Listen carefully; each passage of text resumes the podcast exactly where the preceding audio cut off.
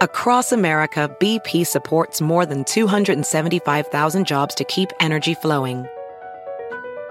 Jobs like building grid scale solar energy in Ohio and producing gas with fewer operational emissions in Texas. It's and, not or. See what doing both means for energy nationwide at bp.com slash investing in America.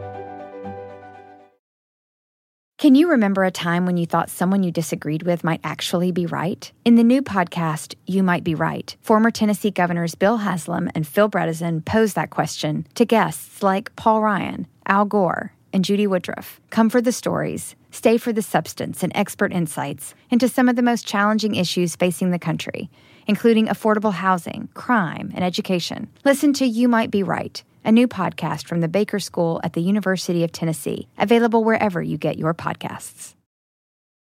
Gladys Marley Vadel Marcano Glass. Me metí a ver tus videos y de veras se me hace la piel chinita cuando te veo dirigir la orquesta.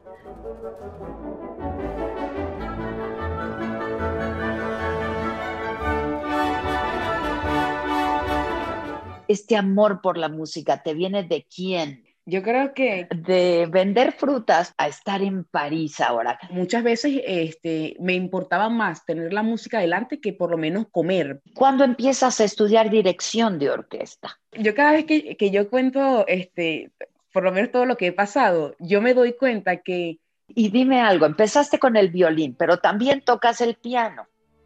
Sí, porque el, por lo menos para los directores...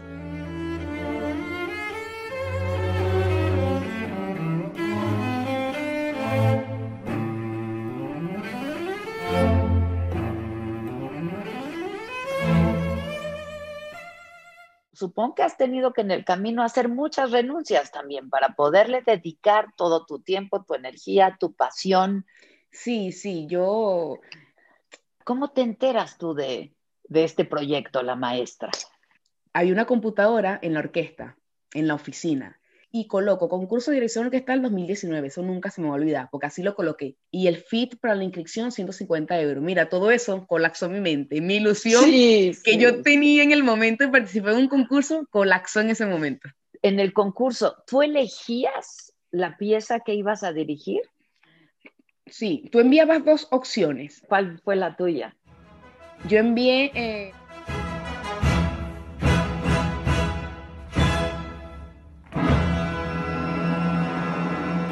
no.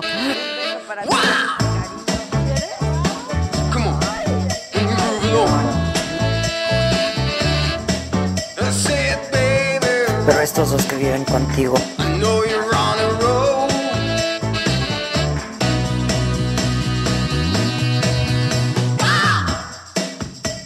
Nombre, Gladys Marley Vadel Marcano, mejor conocida como Glass una joven, y cuando digo joven, es verdaderamente muy joven, 24 años, Glass. Guapota, le decía, qué morena, guapota, este, pero talentosa. Tengo que confesarte algo. Bueno, antes que cualquier otra cosa, felicidades, gracias, qué bueno que podemos establecer contacto. Leí de ti, primero leí de ti y después me metí a ver tus videos y de veras se me hace la piel chinita cuando te veo dirigir la orquesta.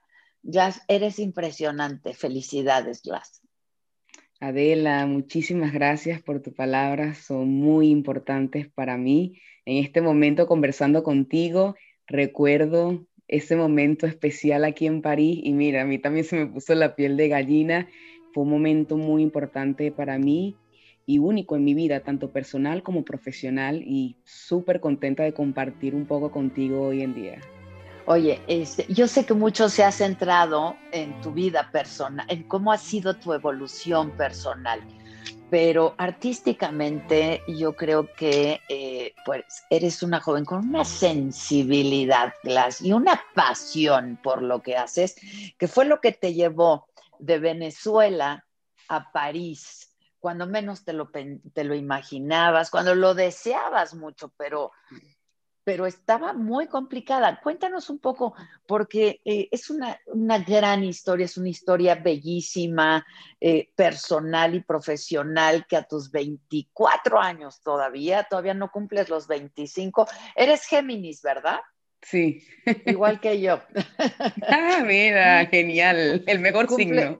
Exacto, exacto. Cumple solamente unos días eh, después de, de cuando yo celebro el cumpleaños pero no sé si sea el mejor, pero sí somos apasionadas, ¿eh? Y sí somos arriesgadas y echadas para adelante. Eh, cuéntanos un poco, un poco de ti, este, de, tu familia, es, este amor por la música, ¿te viene de quién y cómo, Glass? Yo creo que, que mi amor a la música eh, se fue construyendo, porque de la manera en la cual yo comienzo en la orquesta eh, era por mi conducta. Yo creo que mi, mi, conducta fue ese trampolín para yo encontrarme con la música, porque yo recuerdo que cuando era muy niña siempre he sido una, una, una chica muy extrovertida y muy energética. Entonces, cuando tú eres pequeño y tienes mucha energía, la gente dice que tienes mala conducta. Mala conducta. Exacto. Y eso fue lo que a mí me pasó. Y una representante le comenta a mi madre que iban a abrir una escuela de música en el kinder donde yo estudiaba y que la música clásica podía ayudarme a tranquilizarme. Mi mamá siguiendo esa idea, ella me decide inscribirme en la orquesta con mi hermana, en conjunto a las dos. Pero yo en este punto, Adela, yo pienso que, que es el universo que estaba conspirando en ese momento, porque las, personas dicen, bueno, es casualidad, claro, pero las casualidades existen porque hay un propósito de vida. Y, yo creo que, el universo en ese momento conspiraba para yo entrar en la música. Y de esa manera yo comienzo en la orquesta, quizás cuando era muy pequeña, eh, no tengo un, buen recuerdo de sensación de lo que yo sentí con la música, pero sí puedo decirte que en el transcurso de mi vida, yo, mira, yo, yo amaba estar en la orquesta. Incluso una vez yo recuerdo que en, mi liceo quedaba cerca de la orquesta y yo un día iba caminando, había salido de, a las 12 de la, del mediodía y me tocaba irme a la orquesta y yo dije, wow, ¿cómo es posible que una persona pueda ser feliz sin pertenecer a una orquesta? Y eso lo dije de repente cuando yo estaba caminando porque el mejor momento para mí era cuando me tocaba a las 12 e irme a la orquesta porque es una sensación extraña, es algo que, que, cuando yo, porque yo soy violinista, yo comienzo a tocar violín. Yo sé, comenzaste con el violín. Con el violín. Y tocar violín a mí me, me apasionaba, me apasiona tocar violín porque estás en la orquesta, hay muchas personas, por lo menos Venezuela eh, en ese momento no era algo muy común. Yo recuerdo que cuando nosotras, mi hermana y yo, y, y otros compañeros que, que, vivíamos en el mismo barrio, eh, eh, bajábamos y subíamos en las calles con nuestros instrumentos, la gente nos miraba así como que Dios los bendiga, hijos, sigan adelante, no lo dejen, nos veían como algo, como un ejemplo a seguir. Porque no era muy común. Exacto. No era, no era nada común y eso a nosotros no, como que nos inspiraba. Yo recuerdo, mira, una anécdota que no le he contado, la voy a contar aquí, eh, aquí en el programa de Adela. Mira, eh, un día nosotros fuimos, cada vez que había conciertos en Yaracuy, eh, nosotros íbamos a comprarnos un vestido porque teníamos una beca y en ese momento en Venezuela podíamos hacerlo.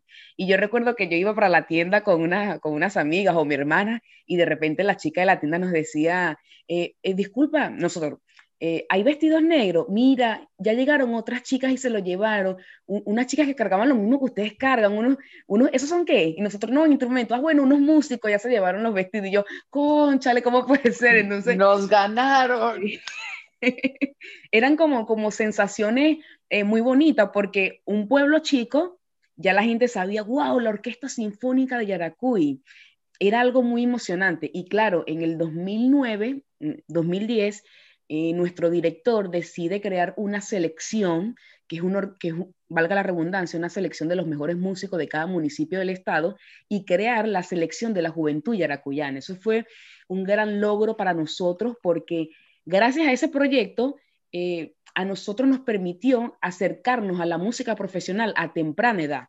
Entonces yo digo, a los 10, 11 años, ya yo estaba tocando cuarta de Tchaikovsky, primera de Mahler, que son sinfonías que, que necesitan de una madurez para tú poder interpretarlas. Claro, en ese momento no eran de gran nivel, Adela, pero la segunda vez que volvíamos a tocar esa obra, ya íbamos avanzando poco a poco, hasta que llegaba un momento Veías la mejoría. Sí, exactamente. y por eso es que a la hora de dirigir esa misma obra, ya tú la habías tocado muchas veces, entonces ya por ahí tienes esa ventaja y ese avance. Oye, ¿y tu hermana es mayor o menor?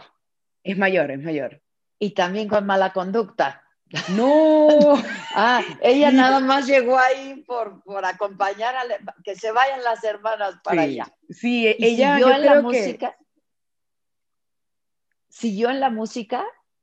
Eh, sí y no. Ah, mi hermana es abogada, eh, gracias a Dios ella se graduó de, eh, en Derecho, pero todavía toca la viola. Yo recuerdo que hace como un año y medio yo fui a Yaracuy porque yo, yo me fui a vivir a la capital y yo fui a hacer un concierto y se hizo como un reencuentro buscando todos los músicos de nuestra generación y mi hermana estaba tocando viola, yo estaba dirigiendo y de repente yo volteo a la derecha y la veo ahí dándole y yo le hice así, ¡conchale! ¡Ay, qué emoción! Y qué emoción para ella que tú la dirijas. Sí, sí, sí. Oye, pero y, y dime algo, empezaste con el violín, pero también tocas el piano. Sí, porque el, por lo menos para los directores, el piano es un instrumento elemental porque nos ayuda a tener una conexión con la partitura más íntima, más cercana. Claro, debo decirlo, yo no soy profesional en el piano, yo no toco muy bien piano, pero toco lo, que yo necesito por lo menos para entender y analizar la partitura e, en, mi forma, porque hay directores que, hay otras personas que son pianistas, hay otros directores que tocan muy bien, también dependiendo de dónde tú estudies, porque hay universidades donde te exigen un alto nivel de piano, o sea, yo creo que todo depende, pero por lo menos en mi caso, de verdad que el piano lo toco al, al nivel que, que, a mí me ayuda a entender más la, un poco la partitura.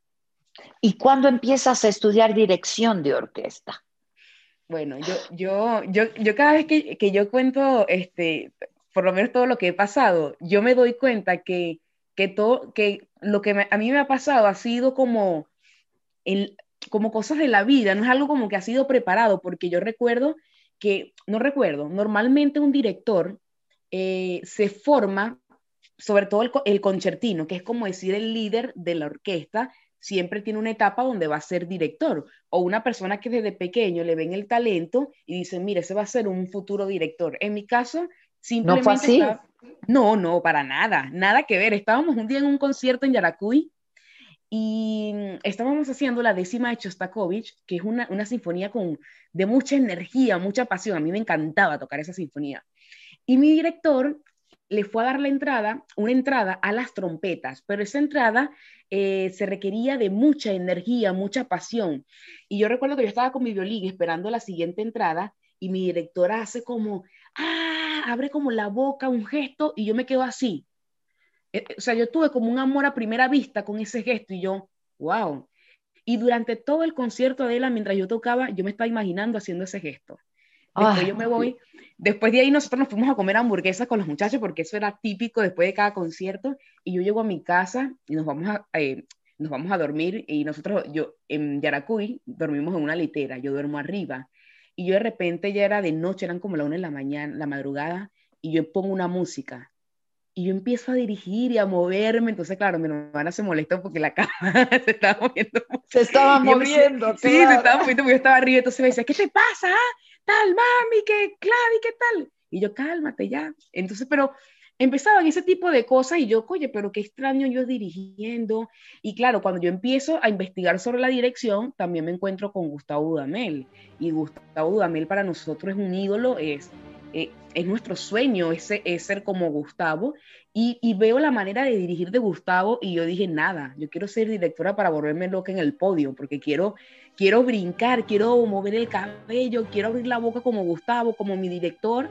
Y por ahí empezó, pero es lo que yo digo, todo simple sueño, simple pensamiento se vuelve realidad si tú en verdad dices, ok, lo afrontas y tú dices, vamos, vamos a, llevarlo. Y yo dije, bueno, yo quiero ser directora de orquesta, yo, yo lo voy a hacer y voy a buscar todas las maneras para lograrlo.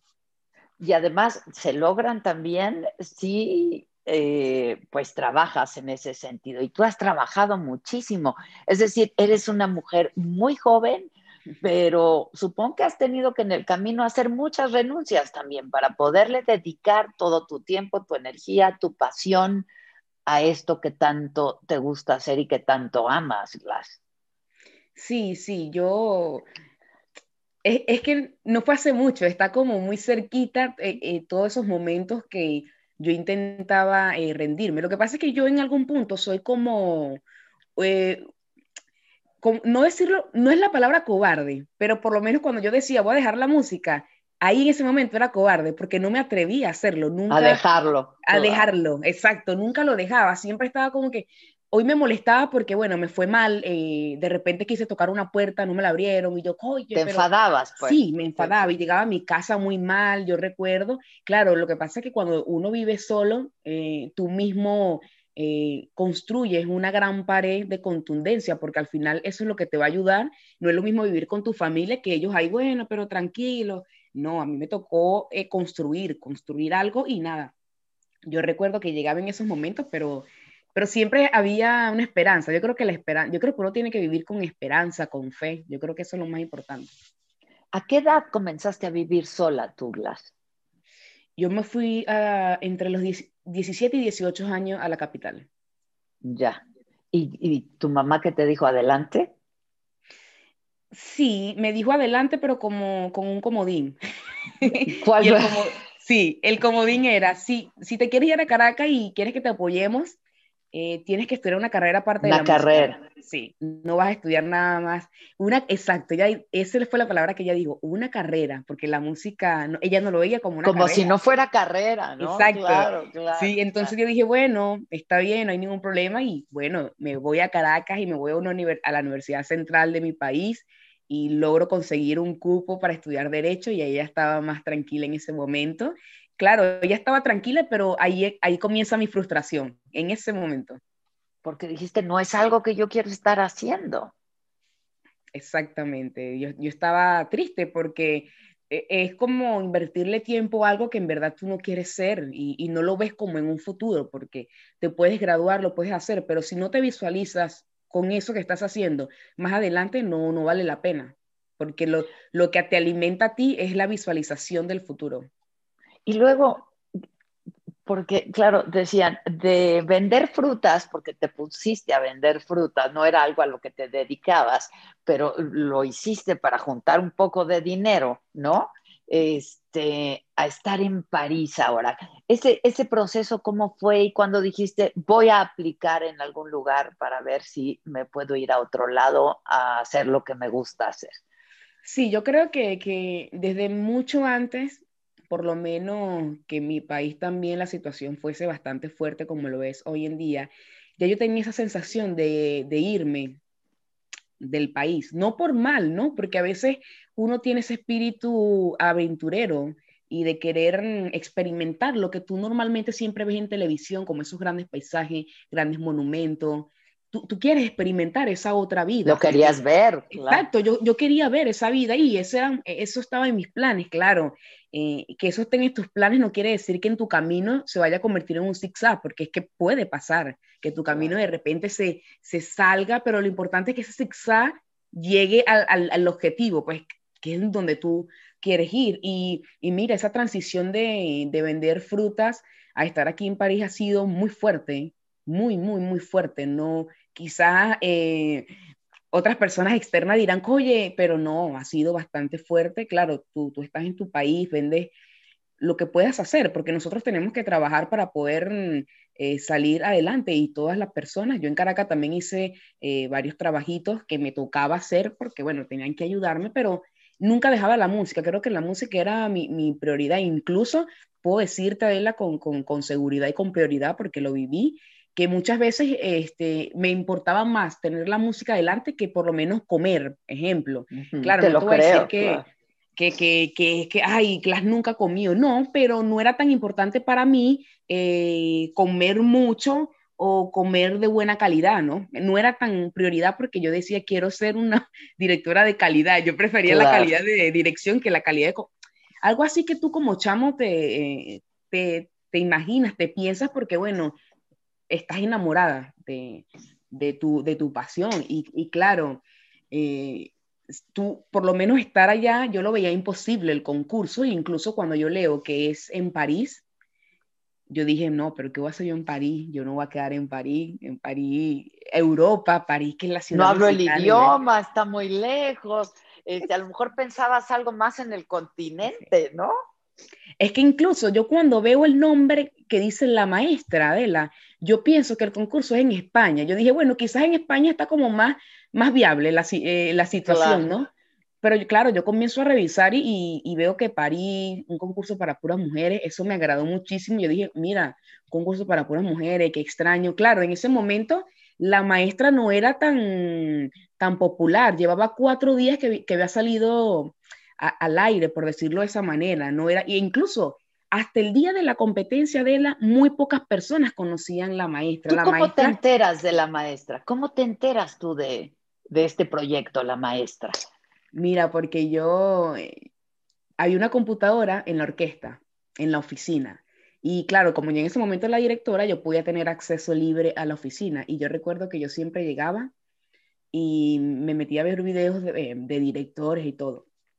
Y hubo un día que yo dije, caminando para el conservatorio, oye, yo creo que es la hora de averiguar sobre concursos, vamos a ver. Y yo llevaba días con eso, mira, pero ¿qué tal los concursos? Porque yo, te, yo tengo compañeros que ya habían participado en concursos. Yo dije, pero mira, pero si ellos pueden participar, yo también puedo, claro que sí. Exacto.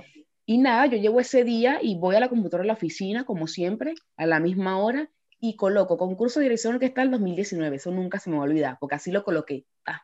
Y yo empecé a bajar, a bajar, a bajar, a bajar, y de repente me encuentro un cuadrito amarillo con una L y una A, que dice, que significa, la, o sea, la maestra, el concurso, no las iniciales, y yo, oye, la maestra.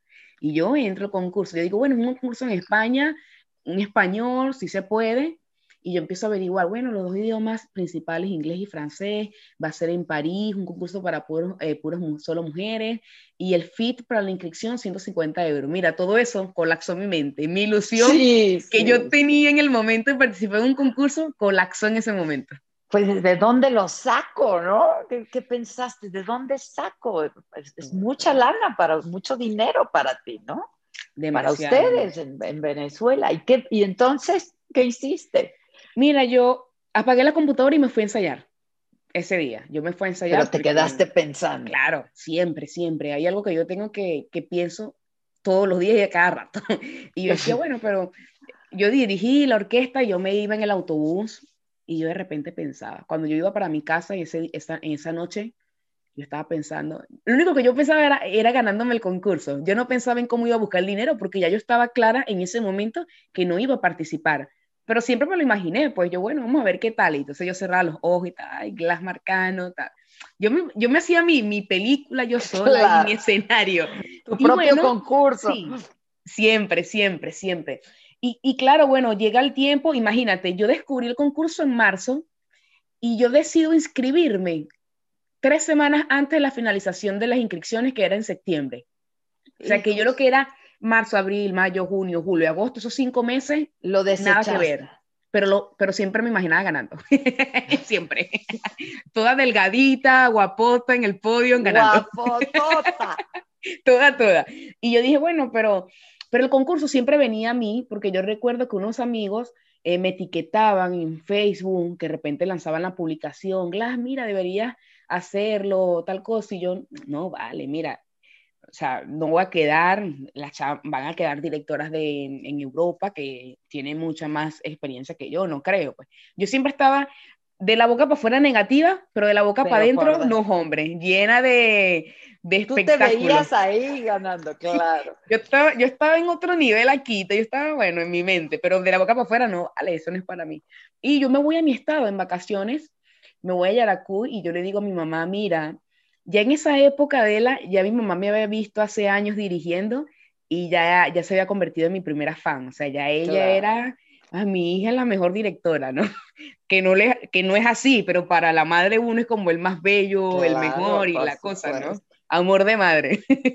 y yo de repente le comento a mi mamá en la cocina, eh, mami, mira, está pasando esto, eh, tengo estas ganas de participar y, y mi mamá me dice, bueno, vamos a darle yo me esperaba que mi mamá me dijera algo como yo pensé oye, 150 euros como difícil.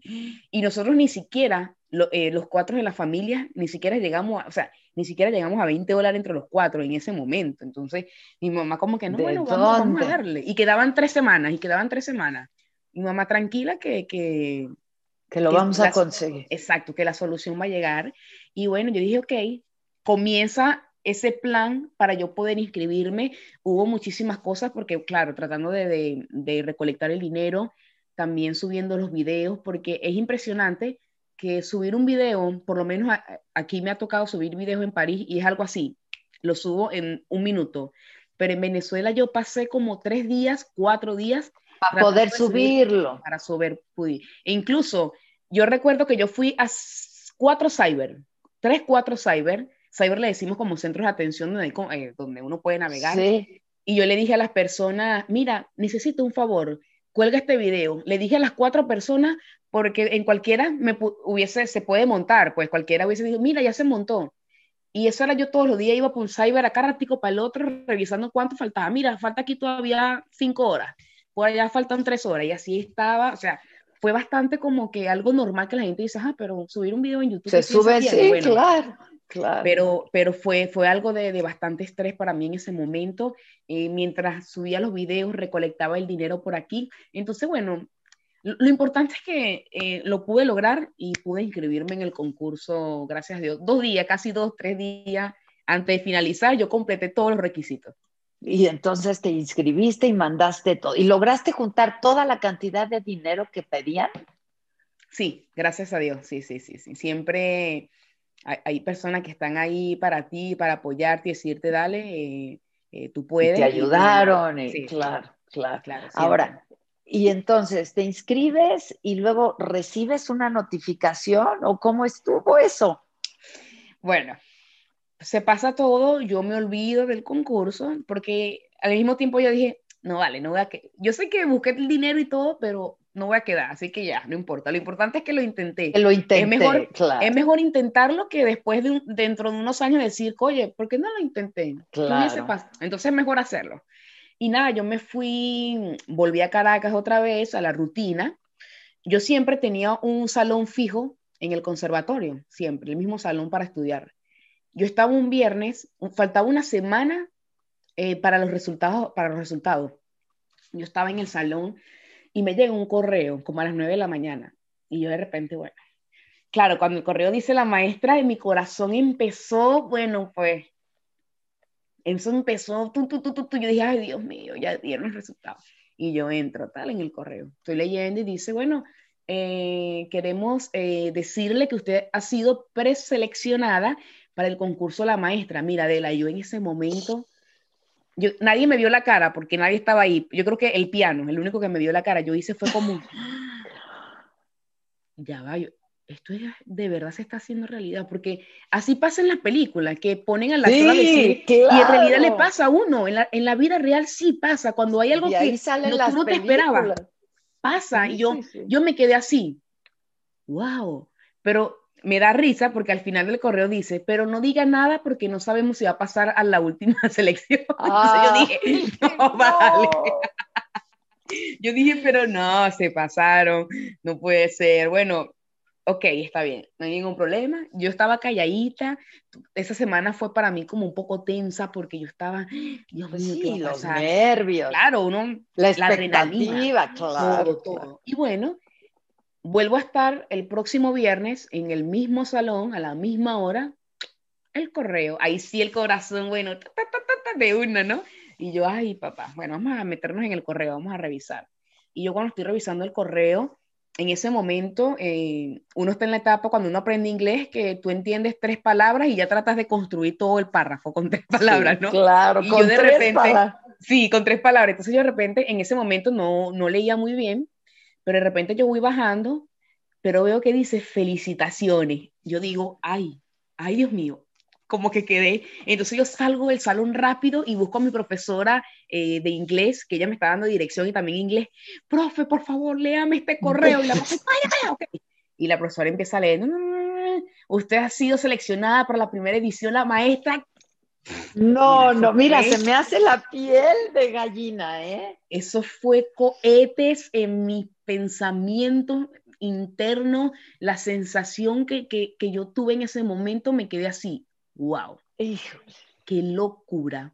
O sea, claro, porque en ese momento yo estaba feliz, pero minutos después yo pensaba, qué increíble porque tú mismo, cuando por lo, menos en mi caso, yo me sentía, eh, no, quizás eh, no quiero exagerar, estoy tratando de buscar otra palabra, pero no es por debajo, pero me sentía como oculta en Venezuela, pues, porque quizás no, era de la parte de los directores que dirigían en, en, Venezuela. Estás hablando de Europa, ¿no? Claro. Claro, entonces yo decía, claro, pero si en Venezuela yo me sentía así, como que, en, que no dirigía mucho, ¿cómo es posible que alguien en Europa me quiera en un concurso? Entonces, claro, porque tú crees que tú eres malo, porque si tú no diriges mucho, por lo menos en mi caso que somos directores. No, soy tan bueno. exacto, tú dices que no soy bueno, porque si no dirijo casi, pero claro, por eso es que el, el, al quedar en el concurso cambia mi panorama de vida, o sea, cambia mi panorama de pensamiento,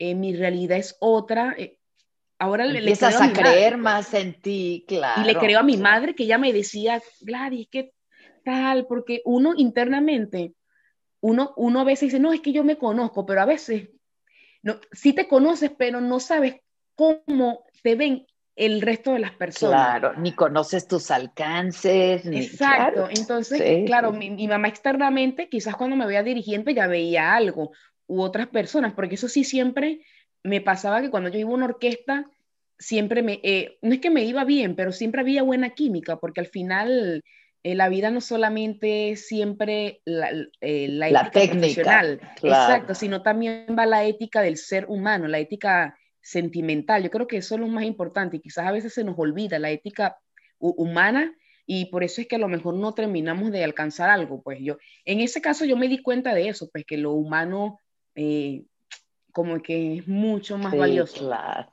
Y entonces tenías que estar determinada fecha ya, pero se atraviesa el COVID. Ah. Mira, eso fue, yo, mi mamá va para Caracas para ayudarme a comprar unas cosas y bueno, eh, ir al aeropuerto conmigo a despedirme. Y cuando nosotros, yo recuerdo que ese día yo le dije, mami, yo me voy a hacer una limpieza en la cara porque yo tengo que llegar a París como Dios manda. Y claro. la limpieza, chamo, me costó carísima, eso nunca lo olvido, pero yo dije, me voy con mi cara limpia. Y yo, después que terminé de hacerme la limpieza, me monto en el autobús para irnos a, a otro lugar a comprar otras cosas y eso. Y de repente recibo el correo, el concurso ha sido... Eh, cancelado y pospuesto, para el mes de septiembre. Yo dije, bueno, por lo menos con mi cara limpia para la cuarentena, dije yo. por lo menos, que me va a ayudar en algo. ay, ay, ay. ¿Y quién te iba a pagar el pasaje? ¿Cómo, compraste el boleto de avión o lo manda el concurso? ¿Cómo era todo eso? No, yo tuve que, en el momento que yo estaba reuniendo dinero, yo pude reunir para comprar el boleto y ah, comprar, todo, ya lo... Claro, lo, bueno es, es, que cuando a mí me tocó irme al concurso, ya después de la cuarentena, eh, fue un vuelo humanitario. Entonces ahí pudo, eso también... Sí, que también esa es otra historia maravillosa, ¿no? Porque te fuiste en un vuelo humanitario de España. Sí, exacto. Es, eh, es que, oye, aquí lo recuerdo y, me, da risa, pero al mismo tiempo, claro, en ese momento estaba estresada. Pero ahorita, ahorita estoy, ay, me da risa, me tomo una tacita de agua, estoy aquí no, recordando. Mira, de repente mi mamá se va y yo me quedo en Caracas, a mí me agarró la cuarentena en la capital. Y un día mi mamá me llama. ¿Sola? ¿Pasaste, perdón, pasaste la cuarentena sola?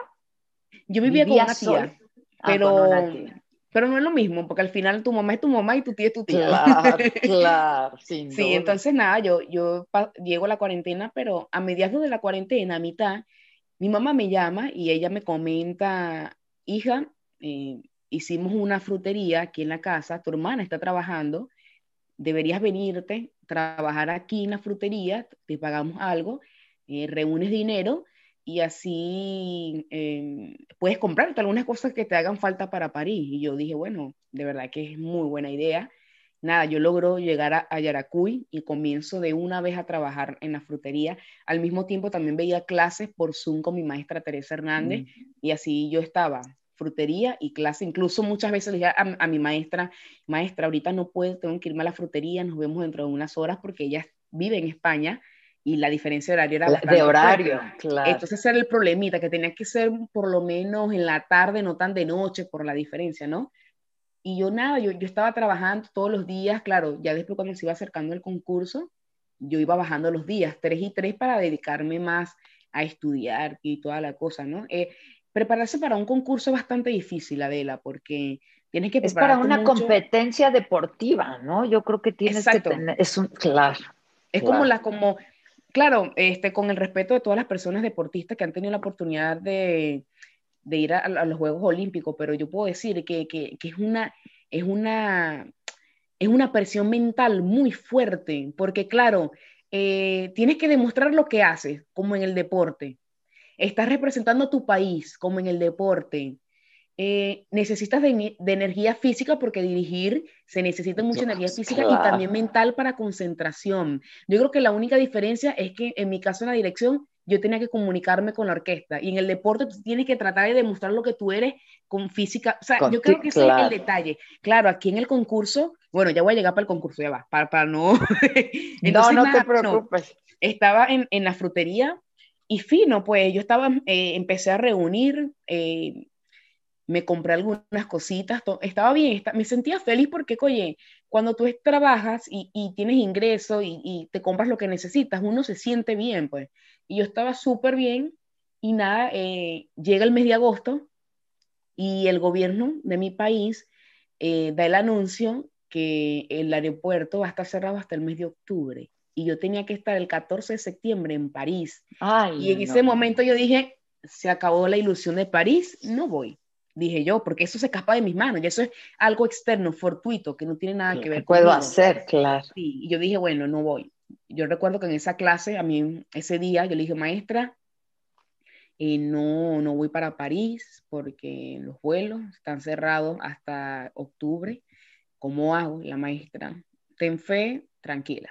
Entonces la maestra empieza a hacer unas llamadas y, y a partir de ese momento que la maestra termina mi clase, y ella empieza a comunicarse con varias personas para ver qué ideas le dan, comienza la revolución de montar a Glass Marcano en el vuelo humanitario. No se había dicho, no, todavía no se sabía del vuelo del 14, había salido uno el 2, eh, ya había salido uno, el, ya, no, la, la, cuestión era que había uno para el 2 de septiembre y ya, ese, y ya ese estaba listo, o sea, ya estaba equipado para salir. Y yo dije, wow, ese era mi momento. Imagínate ya. Yo estaba todavía más preocupada porque ya me habían, dicho, me, me, habían dado esa noticia. Entonces yo dije, imagínate, no sé qué hacer, no, no, no sé qué hacer. Claro. Claro, entonces, bueno, de repente lanzan la noticia, pero no es que la lanzan en público, sino a mí me llega porque ya yo estoy, como quien dice, buscando los caminos para... La manera de poder llegar. Claro. Y de repente eh, me dice, creo que fue un amigo, me dice que eh, viene un vuelo humanitario el 14 de septiembre. Yo dije, ese es el momento, porque el 14, el concurso comenzaba el 15, y se supone que si yo viajaba el 14, yo llegaba el día del concurso cuando comenzaba el concurso. Yo dije, nada, tiene que ser ese vuelo, no importa que yo llegue. Claro, yo estaba pensando, es que... yo no voy a descansar. dormir, sí, claro. Eso, pero yo dije, lo importante es estar en París, no importa. Bueno, comienza la revolución. ¿Por qué yo digo revolución? Porque no solamente es la revolución de montar a Glass en el vuelo, sino también la revolución de trasladarme de mi estado a la capital, hacer todas las diligencias para poder montarme en ese vuelo, porque esa era la cuestión. Necesitaba visa, necesitaba papeles, necesitaba fotos, necesitaba ir a la embajada, no era nada online. Y en mi, y en mi país estaba la situación de, de la gasolina.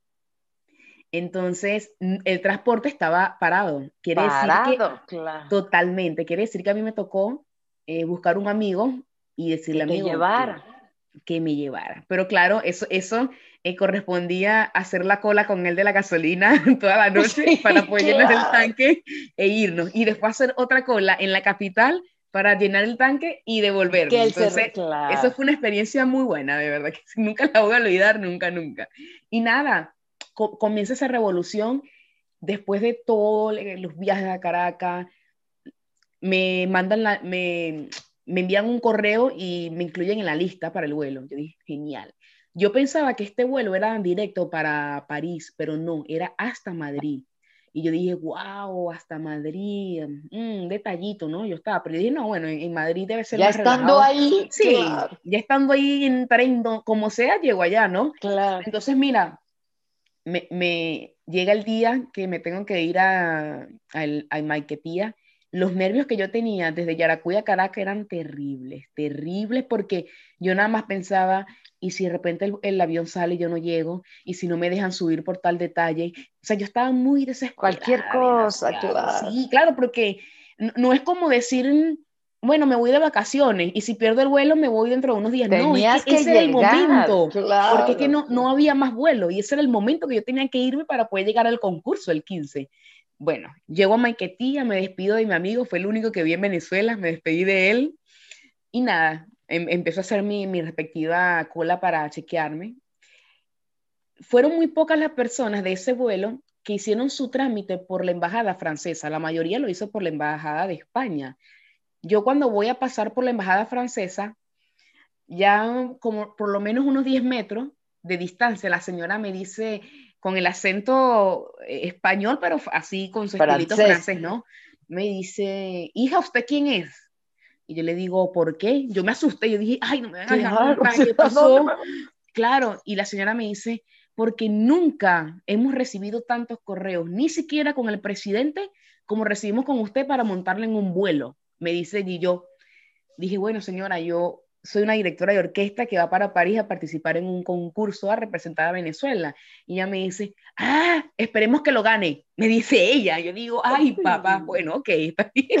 Muchas gracias, gracias por la presión, la quiero mucho, muchas gracias. Sí, claro. Y nada, Después pasé por la Embajada de España y el señor me dice, oh, usted es la directora. Y yo le digo, sí, ah, tome. Me entregó un papel que necesitaba. O sea, ya mucha gente me conocía todos sabían que tantos correos, a llegar, tantas fotos y tantos correos que bueno, pues me juro, pero no me conocía. Yo logro montarme el avión. Yo dije, bueno, duermo un ratico, nunca dormí, siempre estuve te pendiente. Había subido, ¿Te había subido alguna vez en, en avión? No, era mi primera vez. Nunca. Ni pensar en miedo, ni pensar en nada, ¿verdad? Yo no, yo no pude ni siquiera disfrutar nada de tu primera vez en un vuelo porque yo estaba, yo estaba en otra onda. Mi mente estaba, bueno, ya estoy aquí, Dios mío. Quizás lo, yo, yo, yo hasta dije, quizás hubiese sido mejor que no hubiese venido, porque ahora sí estoy que no aguanto la presión, ¿no? Claro. Porque claro, tú estás muy, muy, muy desequilibrada y pensar en, el idioma era algo muy, muy difícil para mí, porque si el, el concurso se aceptara en el español, yo estuviera súper tranquila, pero, claro. pero nada, yo estaba ahí, eh, me encontré un amigo en, el, en ese mismo vuelo, vuelo, que se venía a estudiar para Europa, y casualidad teníamos la misma escala en Madrid, el mismo horario, 12 horas. Y bueno, él y yo nos vimos, él buscó su instrumento, y empezamos la aventura en Madrid, de 12 horas, la aventura de él y yo, ¿no? Y yo recuerdo que le dije, amigo, eh, yo voy a dormir, yo me acuerdo, me, me había quedado un asiento en el aeropuerto de Madrid, llegamos como a las 4 de la mañana, todo estaba oscuro solo, y de repente, bueno, yo me dormí un ratico mientras él estaba ahí pelándome el sueño, y le digo, amigo, pero ve acá, vamos a hacer algo, vámonos al, al, pueblo más cercano de aquí, el más cerca, el más cerca, y vamos a caminar, y a... entonces, bueno, vale, nos fuimos al pueblo de Barajas, pueblo muy bello, nos empezamos a caminar, hay un show total. Donde está el aeropuerto, el aeropuerto de Exacto, Barajas, cerca de cerca del, de Madrid, cerca del, del aeropuerto de Madrid hay un pueblito bello y nos fuimos.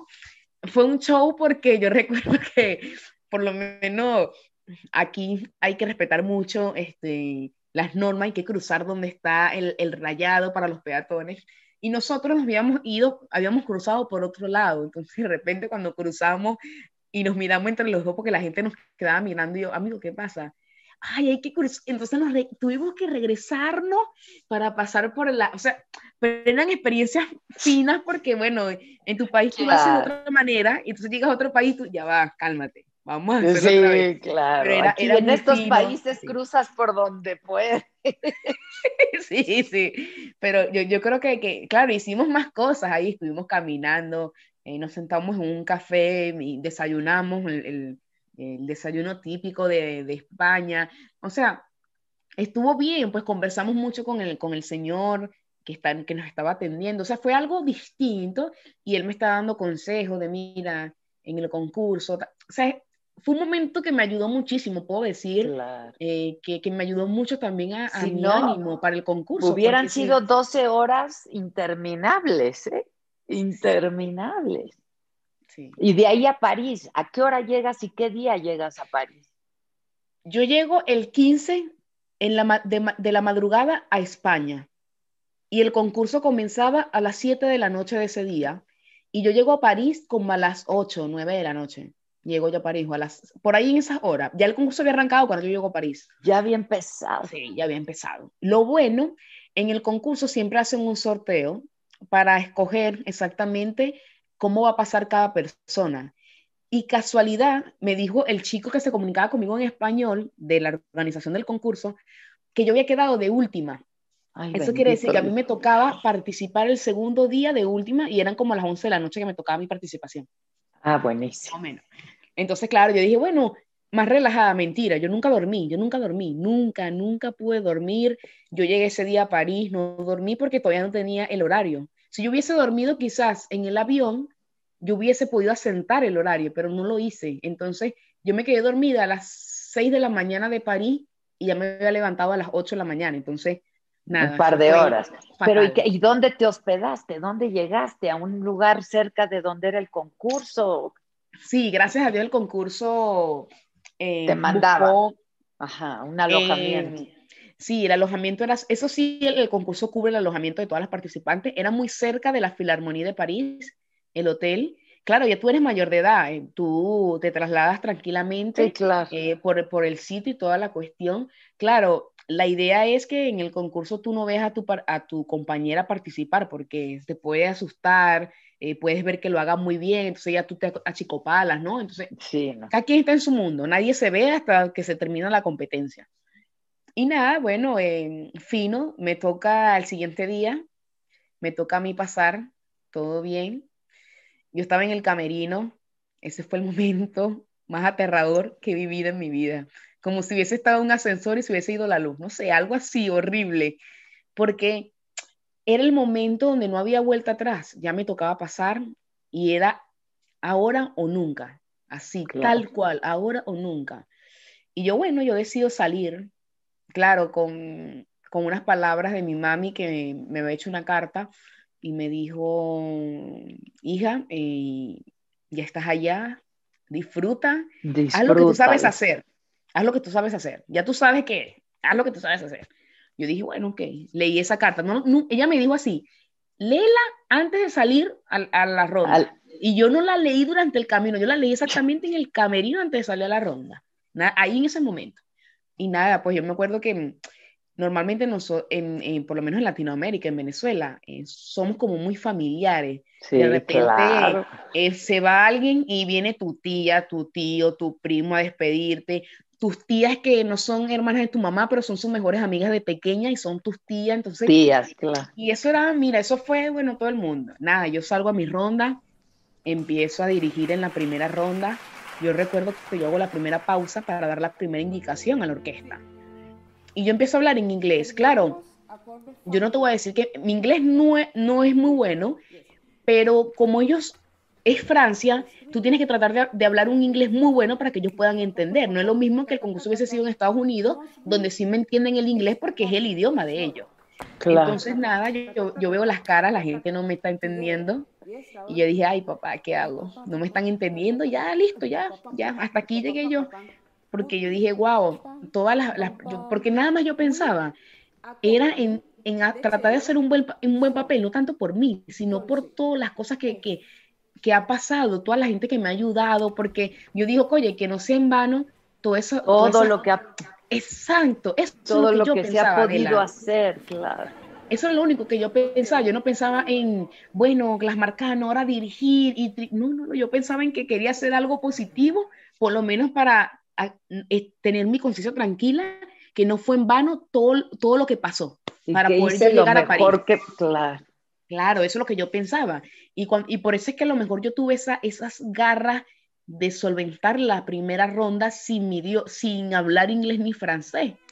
y yo de repente nada, logro, logro salir de la primera ronda. Yo voy a decir que creo que bien, porque sería como muy, eh, muy, ¿cómo decirlo? Muy, hey, eh, presuncioso. sí, ay, salí brutal del no, o sea, yo creo que salí bien, claro, yo salí, oye, ¿por qué, ¿por qué di esta entrada así? No puede ser tal, pero mientras yo salía de la ronda, alrededor del concurso, voy a decirle, o sea, todas las personas que estaban viendo el concurso, tuvieron un sentimiento conmigo, porque yo me di cuenta después de eso. Yo durante el concurso, yo no me enteraba de nada de la, yo estaba concentrada. Te transportas, ¿no? Claro, te yo estaba concentrada y nada, dan los resultados, llega para dar los resultados. Eh, sacan la primera chica, eh, quedó una chica de China, excelente directora, y yo, brutal, por, claro que quedaste, ¿no? Decía yo. Y de repente, yo estaba contenta, yo dije, bueno, ya hice un papel, yo estaba contenta. Sacan el segundo papelito, eh, Gladys Marley del Valle Batel Marcano, y yo, miércoles. Yo dije así, wow, ok, ok, ok, normal, cálmate que ahora viene la ronda más difícil. Yo no me alegré porque venía la ronda más difícil que la segunda. La segunda siempre es la ronda más difícil. Y yo, ok, tranquila, todo bien, calma, fino. Después, cuando yo me voy al hotel con un amigo, porque gracias a Dios aquí en París está, un amigo que son de San Felipe, dos amigos, y estaban en el público. Amigo, pasé la semifinal, ¿qué tal, brutal? Todo bien. Yo llego a la, a la, al hotel, mi amigo se queda conmigo para apoyarme, porque era muy importante para mí tener un apoyo. Claro, claro. Y de repente, Adela estaba, o sea, ¿cómo digo? Se estaba creando un huracán en las redes sociales con el concurso de la maestra, que yo no sabía, porque yo me dejado el teléfono a un lado, yo no sabía nada, yo estaba en el concurso. De repente, mi mamá me llama por, mm, eh, por WhatsApp y yo lo coloco todo el barrio estaba en la casa, todo el barrio en la casa, y yo así, ¡eh!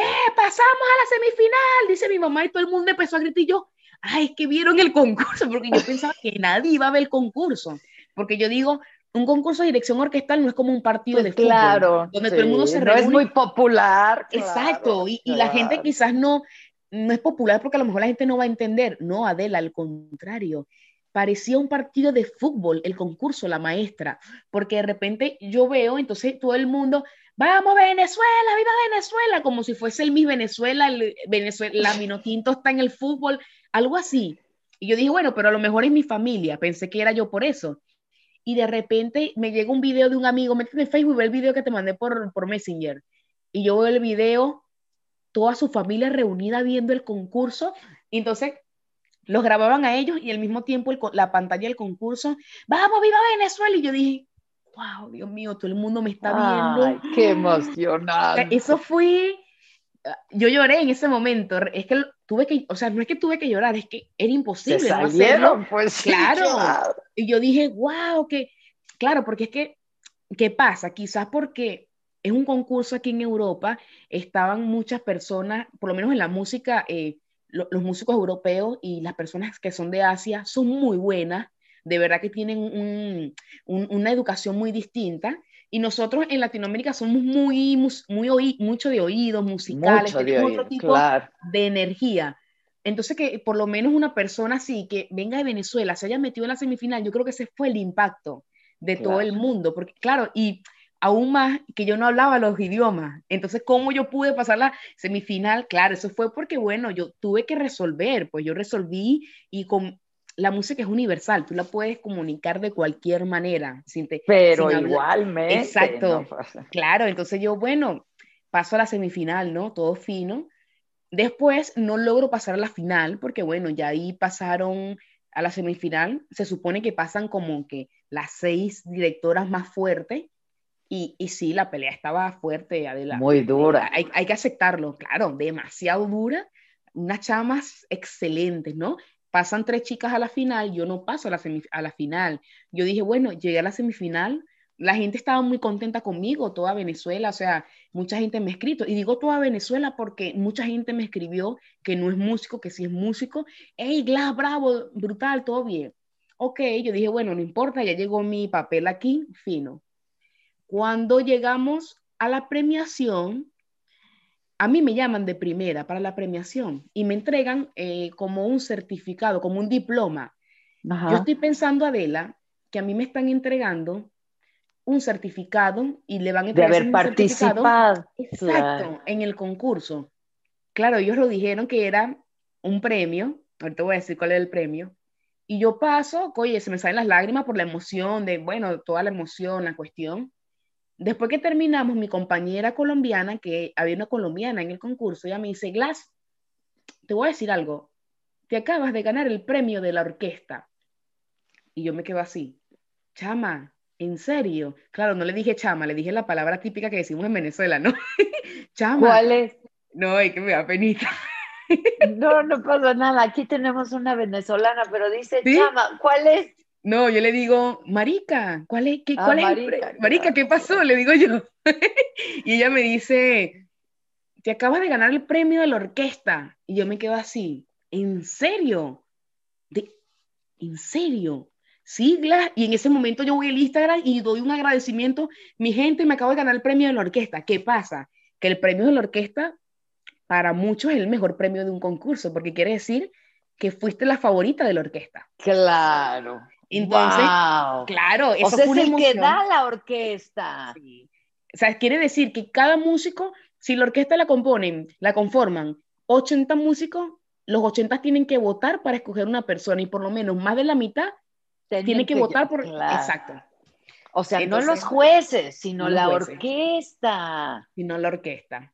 Eso fue como el, ah. el, el, claro, es más emocionante ser la ganadora del primer premio en la primera edición de un concurso. O sea, es, es una adrenalina demasiado hermosa porque cuando hacen una quinta edición, ya todo el mundo sabe que hay un premio de la orquesta. Sí, claro, pero ahí nadie sabía nada. Claro. Eh, y entonces, ¿qué, qué, se supone que pasa después con este premio? ¿Te quedabas en París a, seguir? no, no, no.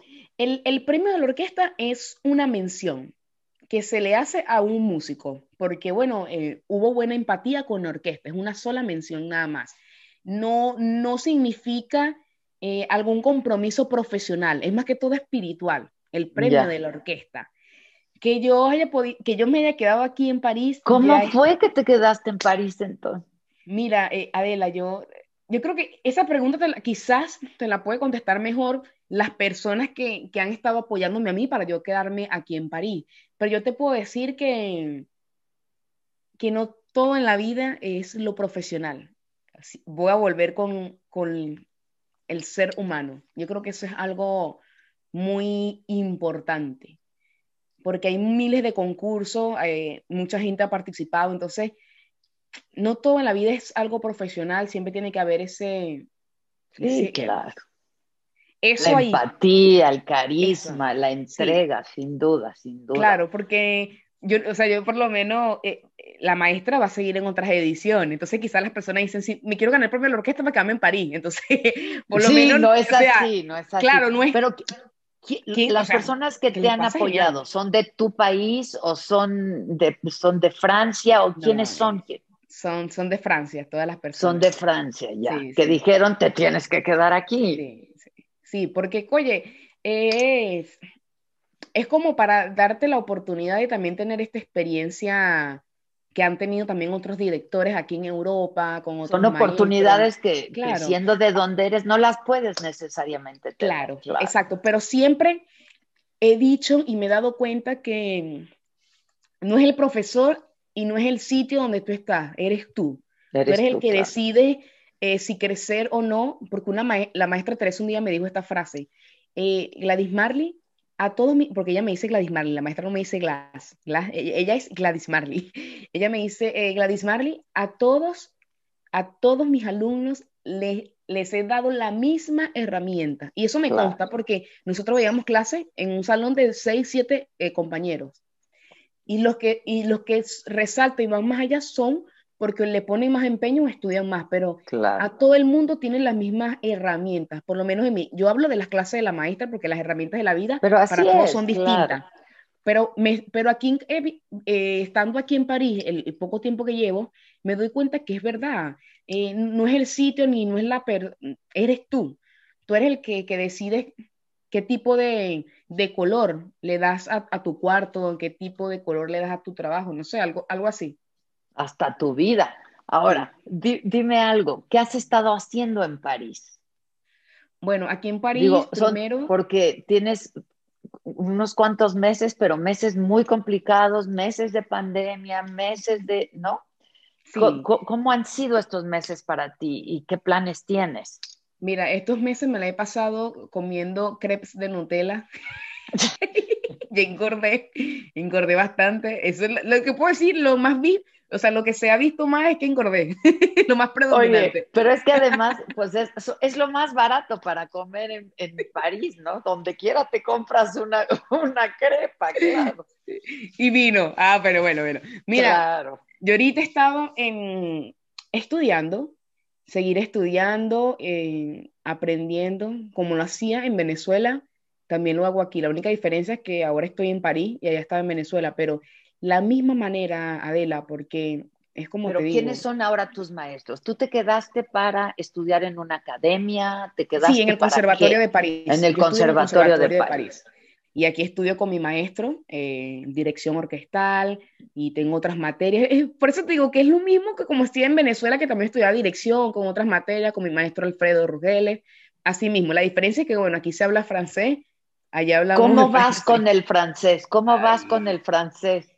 A ver, estoy en la época donde ya lo entiendo, como cuando tú aprendes un idioma, primero lo entiendas, primero lo entiendes y después lo hablas, porque para hablar un idioma que no es el tuyo, hay que tener mucho coraje, mucho valor y, todavía estoy como construyendo ese valor. No es la gente dirá, pero dime una palabra y no es así porque eh, ahí, ahí te cohibes internamente y sobre todo que el francés te para sientes insegura, te sientes... Sí, Y, y, para mí el francés es uno de los idiomas más difíciles que hay, de verdad, a pesar que viene del latín igual que el español, pero la, la pronunciación... La gramática... y la, entonación del francés. No, eh, es muy, muy difícil. Pero te va a salir muy bien, te va a salir muy bien. Ahora, has tenido poca oportunidad de salir, yo creo, ¿no? Pero mm, a, como a conocer París. sí, sí.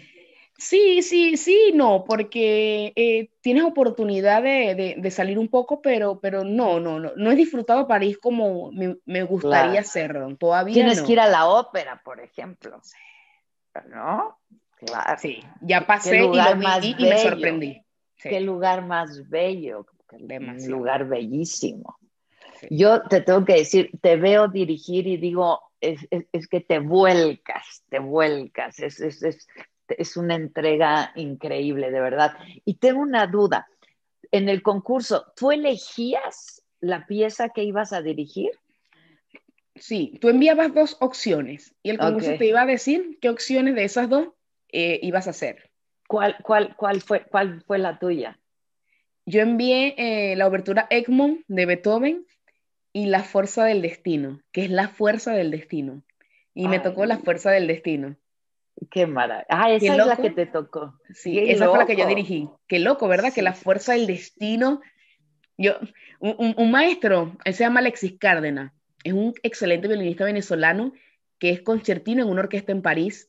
Él, él estaba viendo el concurso. Ahorita somos muy personas muy allegadas, muy buenos amigos, de verdad.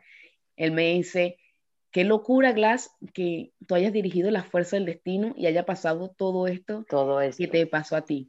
Hay algo que, que yo estaba pensando y a veces uno quiere que le pase lo mismo que le pasó a otra persona, porque uno, eso pasa, que tú de repente conoces una persona de tu mismo ámbito, ya sea, eh, ya sea de tu trabajo. Como eso no me pasa a mí, yo quiero, yo quiero hacer eso. Exacto, que triunfó mejor. Claro, porque uno dice, wow, yo quiero que me pase como a Gustavo, porque Gustavo Damel en su época y todavía, pero yo, yo hablo de la época cuando comenzó Gustavo, fue un boom a nivel mundial. Gustavo Damel era el director top y todavía lo es, pero cuando era joven, y todos nosotros los venezolanos, cuando, por lo menos en mi caso, cuando yo quería ser directora, todos queremos ser como Gustavo, que nos pase como Gustavo. Y yo caí en cuenta que no es así, que cada quien le va a pasar algo, le pasa algo distinto. Todo el mundo puede triunfar, pero triunfa el triunfo le llega de una manera distinta. Entonces, cuando uno se enfoca en que le pase de esa manera como a la otra persona, uno ahí pierde tiempo. Y eso lo, lo, lo, me doy cuenta porque lo he, lo he vivido, pues, y lo pienso, yo digo, oye, es extraño. Sí, te pasa mejor y te pasa lo que te tiene que pasar a ti, claro. Oye, tengo unas preguntas rápidas. Este, ¿qué, tienes, qué, te gustaría, cómo te ves en unos años? ¿Te ves de regreso en Venezuela? Mira, sí, sin duda alguna. Yo siempre eh, voy a querer y quiero regresar a Venezuela y sobre todo, Adela, por algo muy importante, para dirigir esas orquestas que me dieron la oportunidad a mí de dirigirlas antes del concurso. No sabían que iba, que iba a pasar todo esto y me abrieron sus puertas. Y, ese es mi propósito. Quiero volver para dirigir esas orquestas. Eh, eh, ¿Dónde estás viviendo ahora en París? Este, ¿Qué rentaste? ¿Cómo lo pagas? ¿Cómo es, ¿Cómo es un poco tu vida? Cuéntanos. Sí, bueno, tengo una beca, gracias a Dios, que me ayuda eh, a, cubrir mis gastos, porque bueno, París es bastante caro. Es carísimo, sí, es muy caro París. Por eso que como crepes. Sí, claro. Pero no, genial, genial. No, porque es más barato que el agua. El vino es más barato que el agua. Sí, de verdad, es así. Claro. Pero nada, este, puedo, con la beca me ayudo, pero como te digo, Adela, eh, yo sé que salí en muchas publicaciones en internet, es verdad, ahorita lo reconozco, lo reconozco, pero estoy como, como cuando llegué a Caracas, en el comienzo. En estos días estaba, fui a la lavandería a lavar mi ropa, claro que sí, y me, senté y yo dije, wow, me recuerdo el primer día que fui a lavar en Caracas en una lavandería porque en la residencia donde estaba no se podía lavar. Y prácticamente estoy en el comienzo claro, estoy en otro país. Es como cuando me fui de Yaracuy para Caracas. Así me siento. Igual. Comenzando. No se trata de que ahora es glamarcano. Da. Eh, que mi vida sigue siendo el comienzo, el comienzo. Y lo, que, y lo que falta y lo que viene. Vives sola, estás viviendo sola. Sí, sí. Estás viviendo sola. ¿Qué, ¿A quién extrañas además de a tu familia en Venezuela? ¿A quién dejaste? ¿Algún amor? Ah, no, no. Eso se lo llevó la cuarentena. La cuarentena se llevó todo. Sí, sí. No, mira, yo creo que, que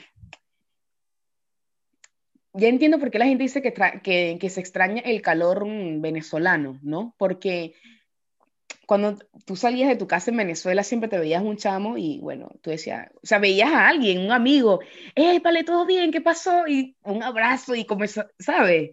Entonces quizás aquí es distinto porque es una cultura distinta y claro, extraño eso. Ya, yo, ya cuando tú llegas a una cierta edad donde tus, tus raíces siempre van a ser tus raíces cuando tienes cierta edad y te vas a otro país. Quizás si me hubiese venido a París cuando tenía 10 años, te hubiese cambiado. Pero teniendo ahorita la edad que tengo, ya esas son mis raíces y siempre voy a querer, ¿qué pasó, pana? Cada vez que encuentre a alguien. Claro. Este, ¿quiénes son, quiénes son tus, yo no sé, corrígeme, pero no hay muchas directoras mujeres, ¿no? Hay una, no sé si conoces o has oído hablar de Alondra de la Parra, directora mexicana, sí, ¿no? Este, pero no hay muchas directoras mujeres, ¿no? No, no, hay muchas. Pero hay muy buenas directoras, excelentes, excelentes, siempre. sí.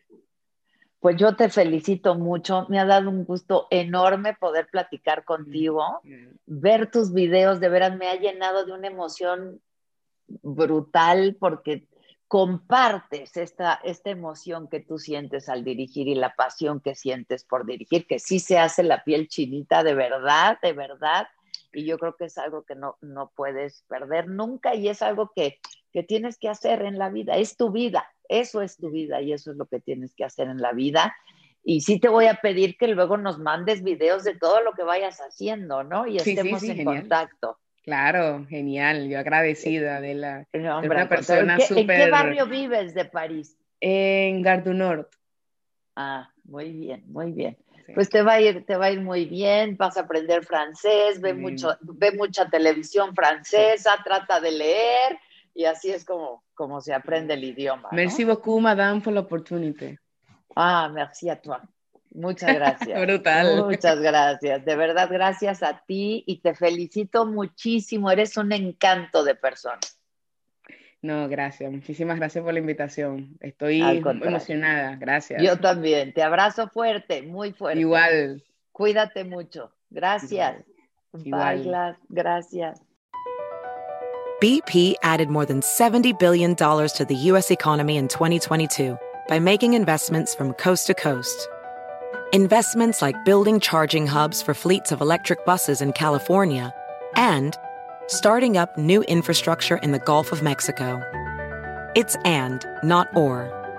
See what doing both means for energy nationwide at bp.com slash investing in America. Can you remember a time when you thought someone you disagreed with might actually be right? In the new podcast, You Might Be Right, former Tennessee governors Bill Haslam and Phil Bredesen pose that question to guests like Paul Ryan, Al Gore, and Judy Woodruff. Come for the stories, stay for the substance and expert insights into some of the most challenging issues facing the country, including affordable housing, crime, and education. Listen to You Might Be Right a new podcast from the Baker School at the University of Tennessee, available wherever you get your podcasts.